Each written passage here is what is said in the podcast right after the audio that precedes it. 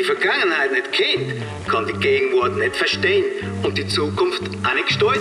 Sie suchen Wir wären ja dumm, wenn wir das Zeug einfach nur ungenützt rumliegen lassen. und sie finden Ein gewaltiger Wissensschatz harrt hier seiner Entdeckung. all Delikatessen Für jeden gibt es irgendwo was Wichtiges, das verdammt lang her ist. aus dem SRG-Archiv. Die Vergangenheit ist die beste Lehrerin. Sie sind Und genau darum braucht es mutige und hartnäckige Spürnasen, die die richtigen Fragen stellen. die Trüffelschweine. Hey, oh, Achtung! Haben wir den Anfang? Ich kann ihn. du nicht. Nein? Hast ihn du mir gegeben? Ja. Nein, sicher nicht. Nein, ehrlich. Nein, du hast mir den Anfang nicht. Hast du mir den Anfang auch gegeben? beide Anfänge gegeben. Den letzten habe ich dir aus deinem Stapel rausgesucht. Aber wo werden jetzt denn? Auch unter einem Stapel wahrscheinlich. Ah, soll ich mal schauen dort? Ja. Am Ende von einem Stapel ist der Anfang. Bierloses Büro. Ich kann den Fall Ja, schon... ich kann schnell schauen. Ich kann es auch nicht schaffen! Ja, es ist einfach so ein weißes Blatt Papier und es hat so Buchstaben drauf. Gefunden? Ha. Wo ist er gelegen, der Zettel? Auf dem Stapel, nicht unter Ah, dem auf dem... Stapel. Aber schon auf deinem Stapel, Ja, oder? natürlich, auf dem Stapel. Bist du bereit für Musik? Jetzt Bist du mal... bereit für Musik? Nein, jetzt wollen wir doch reden.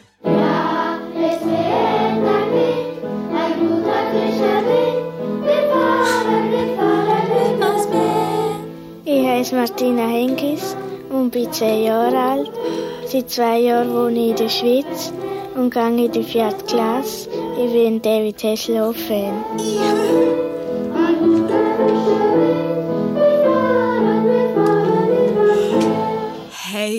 ich gehe runter wie ein Käse. Und jetzt haben wir «I've been looking for freedom» im Kopf. Die Trüffelschweine.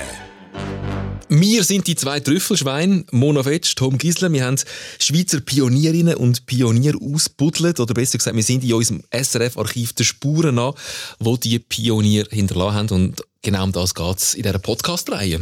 Und der Modus ist eigentlich immer der gleiche. Jemand von uns zwei ist der Chef und spielt dem anderen und euch vor, äh, was er für Archivperlen gefunden hat. Also so Sachen, wo es eigentlich fast nie zu hören gibt. Sonst, oder? Wo man häufig auch nicht findet, irgendwie online oder so. Wo man wirklich ins Archiv muss steigen Und in dieser Folge, Tom, feel free, bist du der Chef und, Und- ich lasse zu. Gern. Es geht um die junge Frau, der David Hasselhoff-Fan. Pionierin, die in dieser Folge im Fokus steht. Auf den Spuren von der ersten Schweizer Nummer 1 im Tennis, der Martina Hingis. Will noch ein bisschen besser als ihren Musikgeschmack ist ihr Händchen in Sachen Tennis. Martina Hingis, eine Pionierin drum, weil sie die erste Schweizerin war, die die Welt Nummer 1 im Tennis geworden ist und mit 16,5 bis heute auch die jüngste Welt Nummer 1 ist. Was kommt dir als erstes in den Sinn zu der Martina Hingis? Wäschmaschine. Wäschmaschine? Das ist hure, das ist hure fies. Aber nein, vielleicht kann ich zu meiner oder zu ihrer Verteidigung sagen, Haushaltsgerät? Nein, ja, ich hatte tatsächlich eben mal die Wäschmaschine, gehabt, wo sie Werbung gemacht hat. Und die hat auch unter anderem auch rätoromanisch können. Und das habe ich sehr gut gefunden. Nein, wirklich, mir kommt immer die Werbung in den Sinn. Die Wäschmasch Wäschmaschine? Ja, oder einfach Ah, die Haushaltsgerätwerbung, haben- wo, sie, wo Martina hingesetzt Küchengerät? Beim Kochen hilft mir Zug. Mit neuen, super schönen Geräten. Mein Lieblingstopper ist der Kombi-Stil mit dem Mikrobrauen. Mit denen klingt alles perfekt. Ist gesund und fein, obwohl ich noch kein Sass bin in der Küche. Ja. Und im Werbetext redet jetzt auch nicht unbedingt. Aber ihre Küchengeräte können offensichtlich rätoromanisch. Was kommt dir als erstes? Ja, Kokain. Ist fies. Haushaltsgerät und Kokain. Mir kommt immer Kokain in den Sinn im Zusammenhang mit der Martina Hingis, dass sie wegen Kokainkonsum gesperrt worden ist. Ähm, ja. Und, aber weil sie weder im Kochen noch beim Koksen Pionierin war, würde ich sagen, konzentrieren wir uns vor allem auf ihre Tenniskarriere. Menschen sind schon Arschlöcher, oder? Ich meine, da hast du wirklich wie Ja. sie Ja. Unglaubliches geleistet, Ja. sportlich, oder? Ja. Und am Schluss, was bleibt? Irgendwelche Details. Das, das, das wischen wir jetzt weg. Mit dem müssen wir leben. Falls bei euch im Kopf auch. Haushaltsgeräte und Kokain sind im Zusammenhang mit der Martina Hingis, wischen wir das weg und füllen es wieder mit dem, was sie eigentlich vor allem geleistet hat. Wir schauen zurück, wie alles angefangen hat, wie das Wunderkind von Erfolg zu Erfolg gestürmt ist im Tennis. Wir haben es natürlich auch von ihrer Mutter slash grosse Fördererin, der Melanie Molitor und auch von ihrem Vater, dem grossen, abwesenden Carol Hingis, steigen jetzt aber zmitzt drin in ein denkwürdiges Tennismatch, wo, wenn man zurückschaut, eine entscheidende Rolle gespielt hat im Leben von der Martina Hingis. Kapitel 1 wie Martina Hingis ausflippt und Paris zur Mutter aller Niederlagen wird.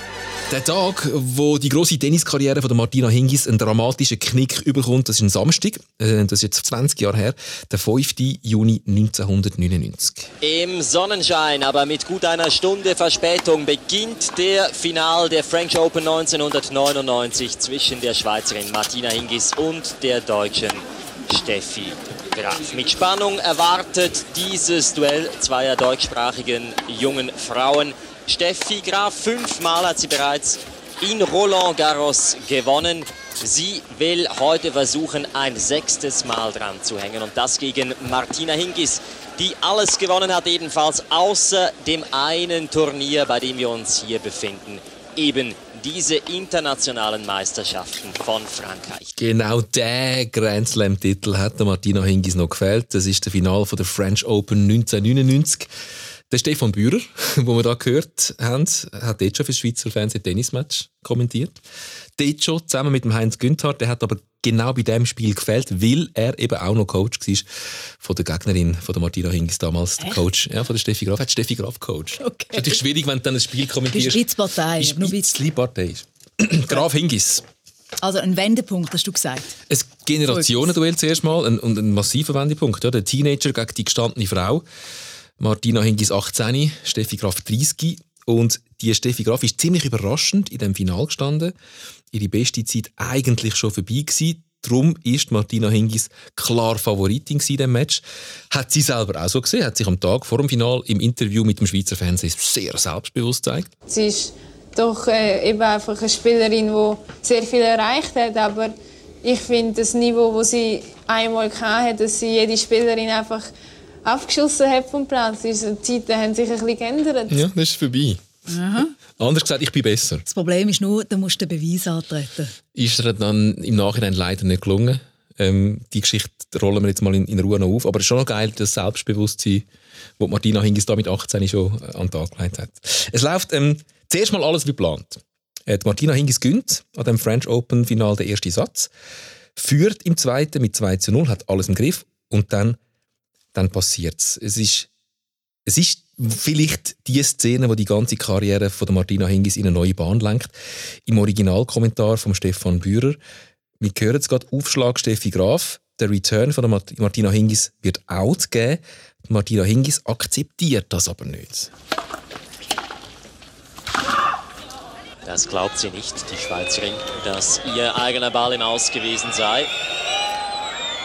Aber an Lasser Ulrich der Schiedsrichter? Bestätigt den Entscheid der Linienrichterin und das führt dazu, dass Martina Hingis ausgepfiffen wird und das sollte sie nicht tun. Oh, was hat sie? Das sollte sie nun wirklich nicht tun, Martina Hingis, auf die andere Seite gehen. Das ist ein ungeschriebenes Gesetz im Tennis, dass man nicht auf die Seite des Gegners geht, um Abdrücke zu kontrollieren.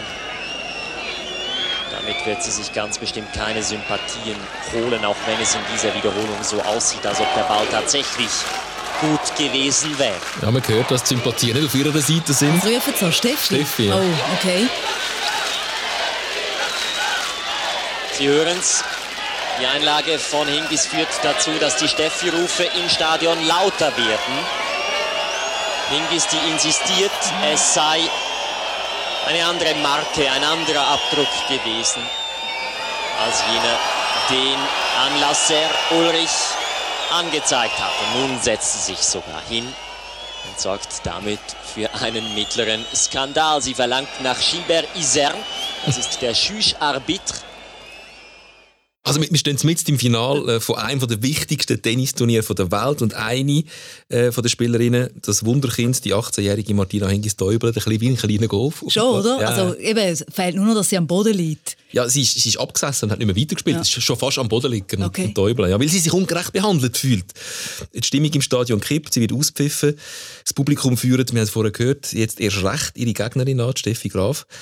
Aber Martina Hingis reißt sich zusammen, spielt weiter und kann ein später beim Stand von 5 zu 4 im zweiten Satz sogar zum Match aufschlagen. Drei Punkte fehlen ihr noch zum mhm. ersten Sieg in Paris. Sie hätte dann mit 18 schon alle vier Grand Slam Turniere gewonnen. Steffi Graf kehrt das Game aber noch, gönnt den Satz und es geht in den dritten und entscheidenden Satz und dort läuft es der Hingis gar nicht mehr. Das Spiel wird immer skurriler. Beim ersten Matchball von der Steffi Graf schlägt Martina Hingis von unten auf, ähm, holt den Punkt. Das Publikum tobt, findet das total unsportlich. Jetzt sind wirklich alle gegen sie. Beim zweiten Matchball macht sie den gleichen Trick nochmal, schlägt wieder von unten auf, so provokativ. Nützt aber alles nichts. Steffi Graf gönnt Final und Martina Hingis verlässt unter einem riesigen Pfeifkonzert sofort den Platz. Auch das macht man nicht. Man wartet auch als Verliererin in einem Final sowieso auf den Platz auf die Siegerehrung. Ja, aber jemanden auspfeifen macht man auch nicht, oder? das Also, gehört da- über die mal jetzt- zum Sport, dass, Nein, dass jemand on. auspfiffen wird. Also wenn sie eh schon verloren hat, was willst du sie? Also, ist gleich, also gut. Auf jeden Fall hat sie eine Regel gebrochen. Ja. Ähm, sie ist vom Platz gegangen, obwohl man nach einem verlorenen Final wartet, bis die Siegerehrung ko- kommt und dann ja auch noch geehrt wird. Ähm, auf jeden Fall ist sie weg in die Garderobe. Die Mutter von der Martina Hingis, Melanie Molitor, ähm, muss sie in der Garderobe überreden, dass sie doch noch an die Siegerehrung kommt und schleppt die brüllende Nein, 18-jährige Tochter zurück auf den Platz. Und dort hat sie die Steffi Graf dann probiert zu trösten mit dem Wort, hey, du bist so eine gute Spielerin, ich weiß, du wirst zurückkommen und das Turnier noch gewinnen. I, I know you're such a good player. You're going to come back and win this one, so don't worry, please.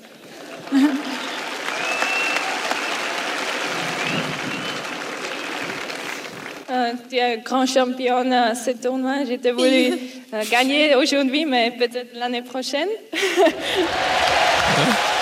Man, man würde sie am liebsten in den Arm nehmen. Unter Tränen. Und ja. dann klatscht es dann doch auch wieder für die Martina Hingis. Sie sagt, sie hätte das Turnier halt unbedingt wollen gewinnen Vielleicht Ja. klappt bis nächstes Jahr. Aber l'année prochaine ist eben auch nicht geworden aus dem French Open Sieg. Und Steffi Graf hat leider auch nicht recht behalten. Martina Hingis hat die French Open nie gewonnen. Und sie hat auch schon nach dem Match nie mehr ein Grand Slam Turnier gewonnen. Das ist wirklich so. Das ist so. Der Final im 99 mit erst 18 ja, eben. ist der Bruch gewesen in der Karriere von der Martina Hingis. Das ist krass. Das habe ich jetzt so überhaupt nicht mehr im Kopf gehabt. Weißt du, dass sie noch so jung war? Ich auch nicht. Okay. Ist, äh, kann ich nicht mehr Ja. in Erinnerung gehabt, dass Ja. die mit 18 eigentlich wie schon fertig war. Das da, da wahrscheinlich einer der entscheidenden Momente in dieser Karriere. Sie hat nachher wirklich nie mehr geschafft. Aber was ist denn dort? Also weißt, ist vorher schon irgendetwas passiert, weißt? Also dass, äh, dass sie dort schon total am Ängsten ist, dass sie so reagiert hat? Oder ist das ist es wirklich einfach, weißt, Teenager? Es Also, weißt, natürlich- mit 18 macht man viel blödes Zeug. Ja. ich glaube, also hoffentlich auch, wenn man, wenn man Profisport Es ist viel passiert. Also wir kommen noch drauf, was alles passiert ist in einem sehr, sehr jungen Leben von dieser Martina Hingis, die mit 18 schon, schon am Ende von ihrer, also noch nicht am Ende von ihrer Karriere, aber auf dem Höhepunkt von ihrer Karriere angelangt ist. Und ich wollte mir anmassen, über die 18-Jährige von damals zu urteilen, aber vielleicht ist sie charakterlich halt dann doch nicht ganz so frühreif gewesen, wie sie es als Tennisspielerin war. Nur zwei Müsterli noch von der Medienkonferenz, gerade nach dem verlorenen French Open Final. Ich habe auch einen Stolz, oder? Und äh, der ist heute äh, recht verletzt worden. Und äh,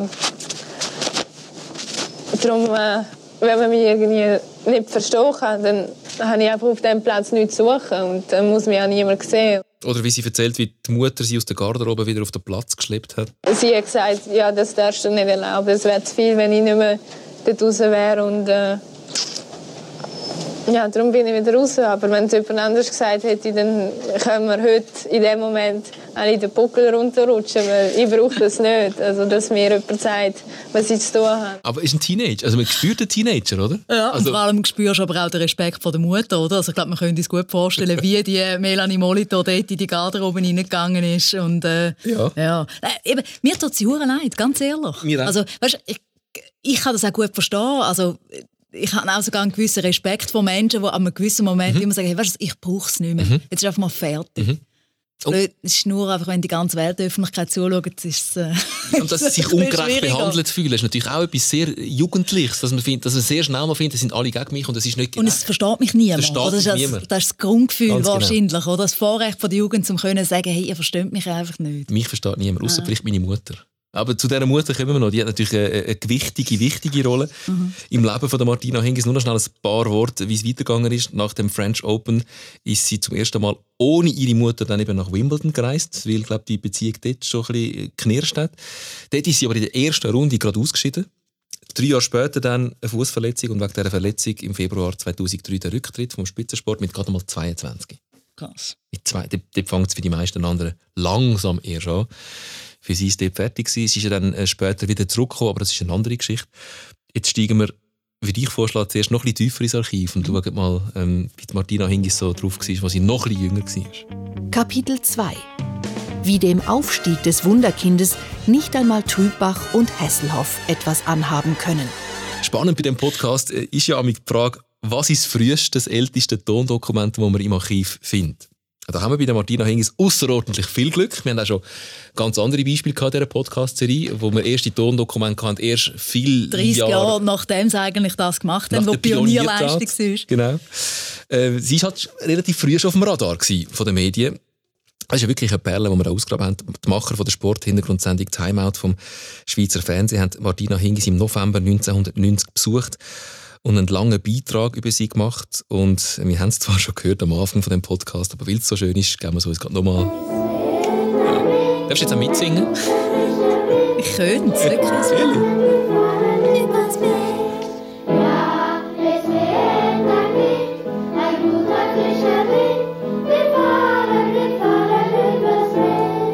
Ich heiße Martina Henkis und bin 10 Jahre alt. Seit zwei Jahren wohne ich in der Schweiz und gehe in die vierte Klasse. Ich bin David Hasselhoff-Fan. Ja.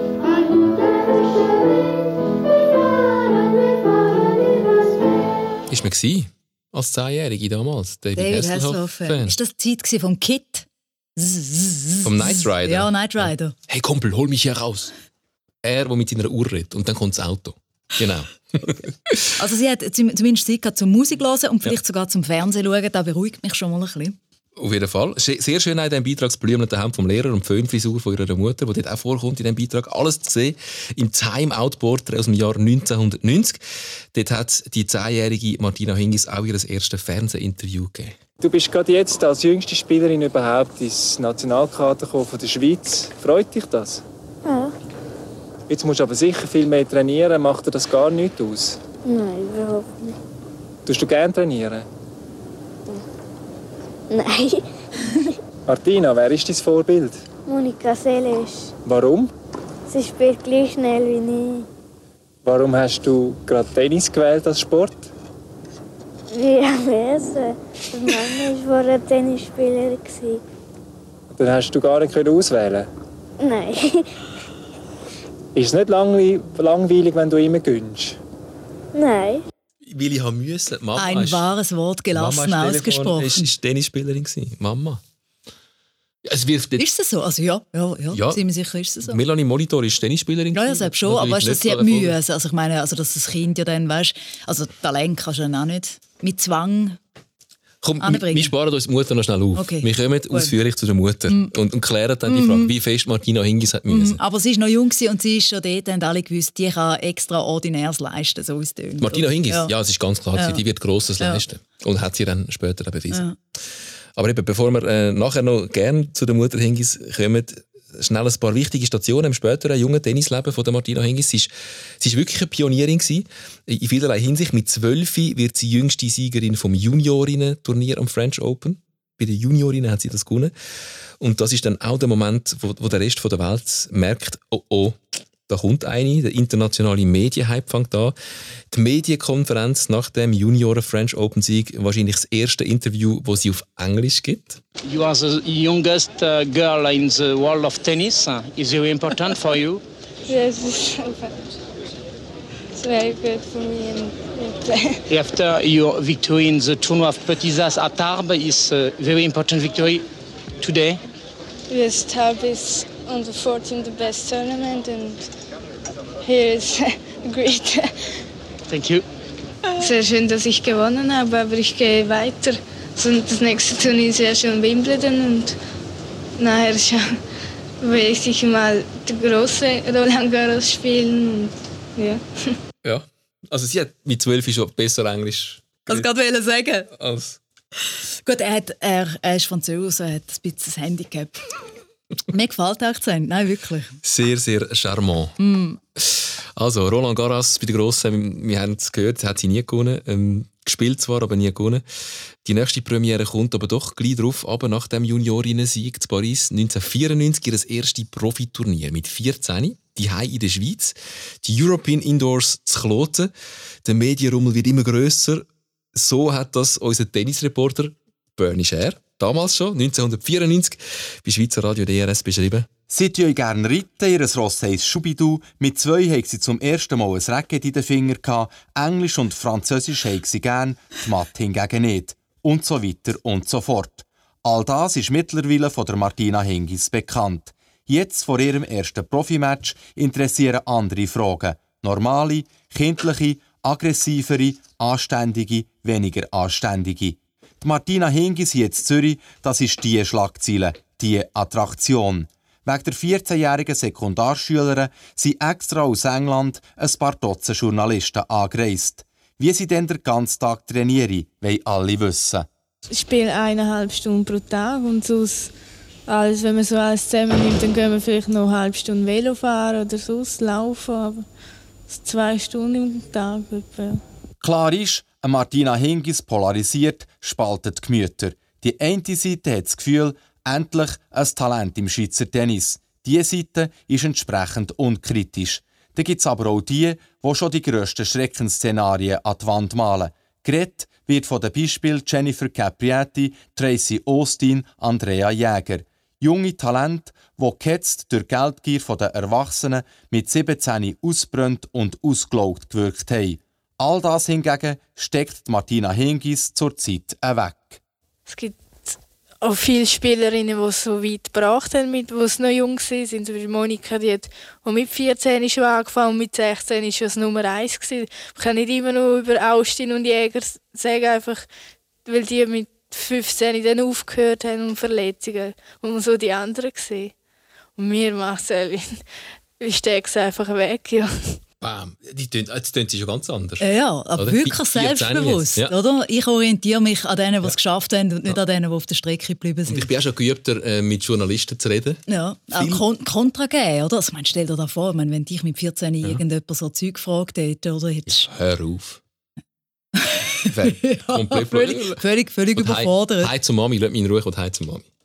Sie nicht, sie ist äh, schon ziemlich reif. Man hört, das junge Mädchen das Ausnahmetalent aber polarisiert dort schon. Mhm. Äh, wird das hat mich noch gewundert, dass er das schon so, so deutlich gesagt hat, auch der Bernie. Die, die unkritisch sind ja. und die, die überkritisch ja. sind, oder? Äh, man hat durchaus immer wieder mal gehört, wird als kleines Mädchen echt schon verheizt, nur weil die Eltern oder in dem Fall die Mutter zu überehrgeizig ist.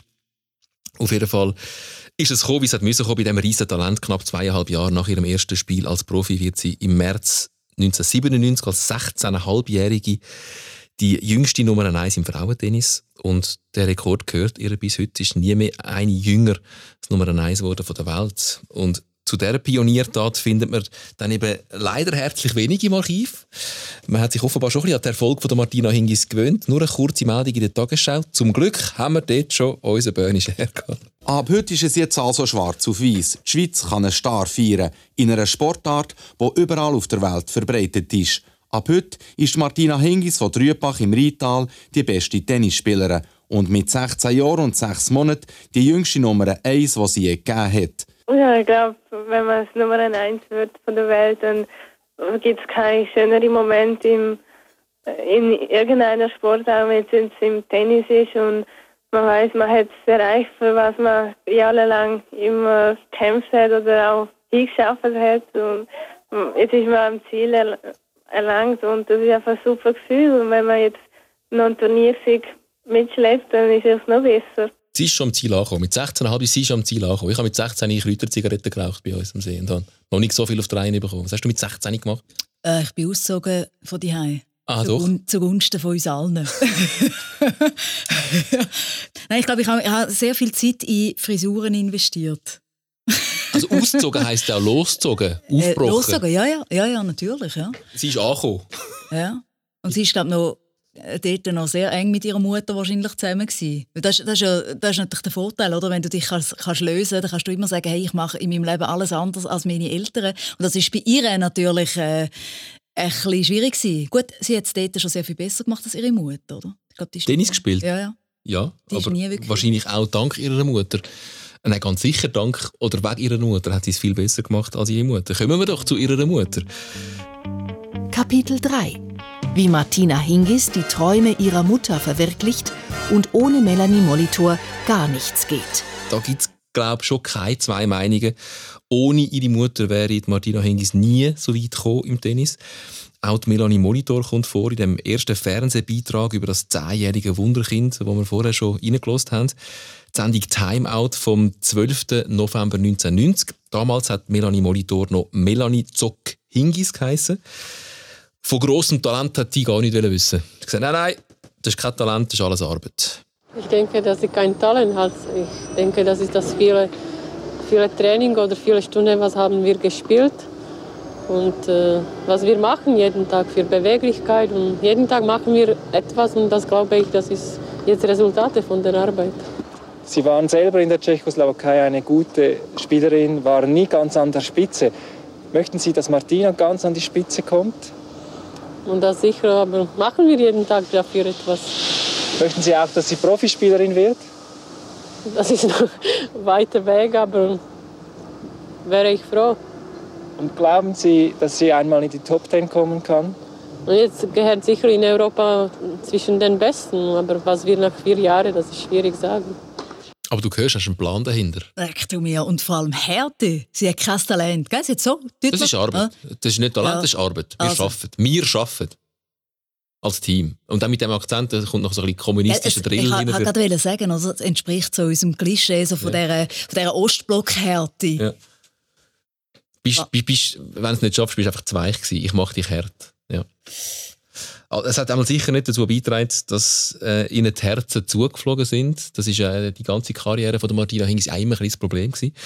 Auf jeden Fall. Ja, das darfst du in der Schweiz einfach nicht sagen. Das ist so. Oder? Also ich meine, stell, stell dir vor, schon, weil sie ist ja dann nicht nur Trainerin gewesen, wenn eine Trainerin das sagt, ist das eine, oder? Aber die Leute hören ja immer auch, was, was sagt die Mutter über ihr Kind, oder? Und wenn eine Mutter quasi relativ ja, herzlos, einfach so, nicht im Sinn von mein, mein Göf ist eh der Beste, mhm. sondern irgendwie sagt, hey, weißt du was, schaff und sonst wird gar nichts aus dir. Ich meine, das ist eine Botschaft, die bei allem Leistungswillen, wo ein bisschen ambivalente Gefühle hinterlässt. Nicht? Wir sehen nicht die Beziehung zwischen der Melanie Monitor und ihrer Tochter Martina Hingis rein, aber viel Wärme kommt jetzt in diesen Sätzen nicht über. Ja, oder zumindest, ich meine, so wird es interpretiert. Also ja. weißt, ich meine, das kann ja, das finde ich eigentlich cool. Wahrscheinlich hätte die sehr klar können unterscheiden zwischen diesen zwei Rollen. Das ist ja professionell, oder? Dass, dass sie wie gesagt hat, hey, solange ich sie trainiere, ist sie eine Spielerin wie jede andere auch und ich will sie groß machen und wenn wir die sind, bin ich ihre Mutter und dann nehme ich sie in den Arm und sage, Schätzchen, es wird alles gut.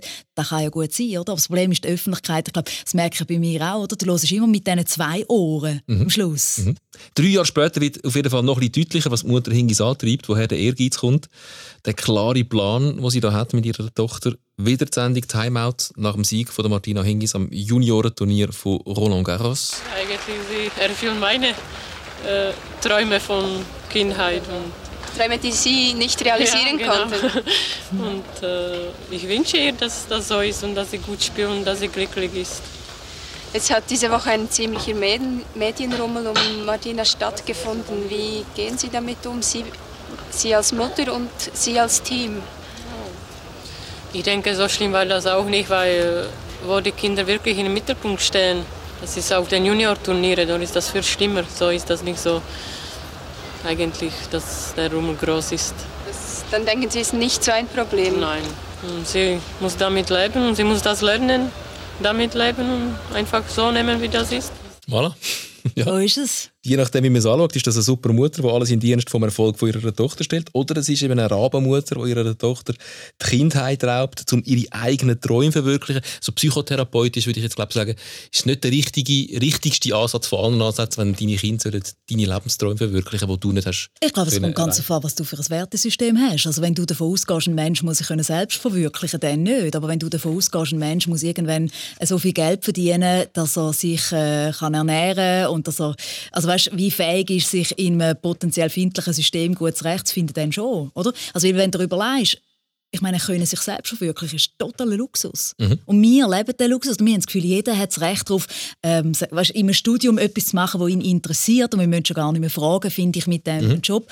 Und wenn ich es so höre, weißt, dann kannst du wie irgendwo durch sagen, ja, hey, wenn du aus einem System kommst, wo du gezwungen wirst, zum, zum halt wirklich einfach dort, dort, wo du diese Chance hast, um die einfach ergreifen, zum deinen Weg machen, Ich weiß nicht, ob es so war, oder? Aber man Ahnung. könnte es auch so anschauen. Wie gesagt, man kann es man wirklich auf zwei Seiten anschauen. Also, Ja. ich will mein Kind, dass du es mal besser hast als ich. Genau, Und ich genau. helfe dir, dass du das erreichst. Genau. Ähm, absolut legitim. Ja. Ja. Ist auf jeden Fall sehr unschweizerisch, wie Total, der nein, Melanie total. Molitor da Also ich meine, dass, dass man da keinen kein Applaus bekommt.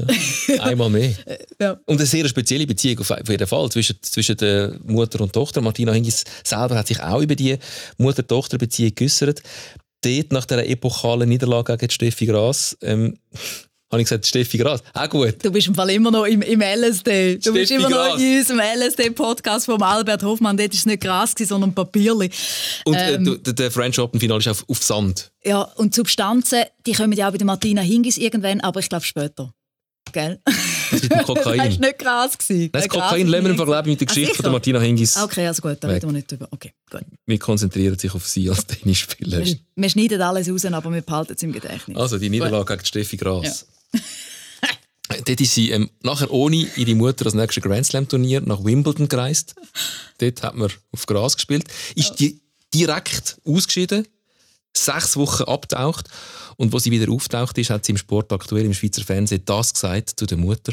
Ich habe natürlich gesehen, dass ohne die Mutter ist das natürlich nicht gegangen und dass, man, dass ich einfach nicht die gleiche Person, die gleiche Spielerin war und dass es niemand gibt, äh, wo mir so viel auf dem Tennisplatz kann helfen kann wie sie und dass wir uns einfach ergänzen, sie als Coach und ich als Spielerin. Das die Mutter bleibt auf immer und ewig der Coach. Ja, auf jeden Fall. Solange ich Tennis spiele, hoffentlich äh, kann sie es mit mir aushalten. Ja. Und umgekehrt. Mutter und Tochter, ein unschlagbares Team. Symbiotisch. Fast wie eine Symbiose. Genau. Fehlt da jemand? Fehlt da jemand? Der Vater. Ah, wo ist der Vater? Wo ist er? Kapitel 4. Wie 10 vor 10 Martinas Vater aufspürt und es doch kein Happy End gibt. Die Mutter ist omnipräsent. Wir wissen, wie sie tönt, wir wissen, wie sie aussieht. Weil dort, wo Martina Hingis ist, ist immer auch die Melanie Molitor. Was weisst du von ihrem Vater? Äh, dass er Carol heisst, oder Karl, oder weißt du jetzt vorher gesagt? Carol oder Karl? Carol, habe ich vorher gesagt. Was weißt also- du noch von seinem Vater? Ja, also es muss ihn gegeben haben. Rein biologisch muss er irgendwo existiert haben. Ich weiss nicht, keine Ahnung, kein Plan. Ich habe vor dem Podcast nicht einmal gewusst, dass sie einen Vater hat. Ja, Ganz ehrlich. Oh gut. Äh, wohl gibt es einen Erzeuger, aber dass der Ah. Vater auch den Namen Hingis trägt. Carol Hingis. Ah, das ist gar kein Schweizer Name. Carol Hingis. Hingis, nein. Aha, Das ist das habe ich jetzt nicht gewusst. Es klingt aber sehr schweizerisch, da, äh, oder? Hingis? Ja, wenn du es Ich überlegst. habe mir noch nie überlegt, ob das ein Schweizer Name ist. Aber du hast auch nie gedacht, dass es kein Schweizer Name ist. Mal, ich habe gewusst, dass sie äh, tschechoslowakische Wurzeln hat. Darum habe ich den Namen immer dort irgendwo verortet. Hingis. Wobei es auch nicht wirklich Nein, es, also... Du... Wir haben hier keinen Schiedsrichter, wir können es nicht Der beurteilen. Karol, Karol Hingis, ähm, auf jeden Fall ist der Vater. Es gibt nur ein paar wenige Spuren von ihm bei uns im SRF-Archiv. Die erste Spur, die ich gefunden habe, ist aus dem Oktober 1994. Martina ist dort 14, gerade mit Pauken und Trompeten im Profizirkus eintreten. Und ein Reporterteam vom 10 vor 10 ist darum in Osten von der Slowakei nach Košice gereist. Dort ist Martina Hingis auf die Welt gekommen und dort lebt immer noch ihr Vater. An Tagen wie heute, wo seine Tochter tausende von Kilometern entfernt die Tennisfans in Atem hält, fühlt sich Karol Hinkis seltsam. Seine Tenniswelt als Abwart im lokalen Tennisclub ist ganz anders als die Traumwelt seiner Tochter, von der er als geschiedener Vater total ausgeschlossen ist. Es ist Punkt 2 Uhr. In Deutschland sind alle Kameras auf Martina gerichtet. Für Vater Hinkis heißt es den Platz putzen. Mit drei Jahren hatte Klein Martina hier ihre ersten Tennisschritte gemacht. Die Mutter, selber Tennisprofi, hatte Großes mit der Tochter vor. In Tschechien hoffte man auf bessere Chancen. Dann kam die Scheidung. Martina ging mit der Mutter in die Schweiz, Karol allein nach Košice zurück. Seither sieht er seine Tochter praktisch nicht mehr, außer am Fernsehen. Auch telefonische Kontakte sind selten. Die Tochter wird gerade Weltstar, der Vater schafft als Abwart von einem Tennisclub in der Slowakei und alles, was er von seiner Tochter mitbekommt, ist das, was er im Fernsehen sieht. Wie fühlt man sich als Vater unter solchen Umständen? Ich fühle mich wie jeder Vater.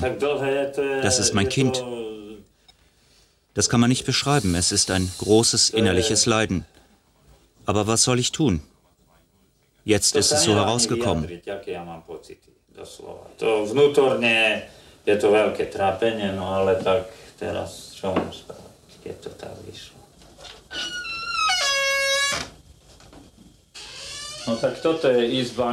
Mám pre Martinku. Das ist das Zimmer von Martinka, das ich für sie bereithalte, sollte sie auf Besuch kommen.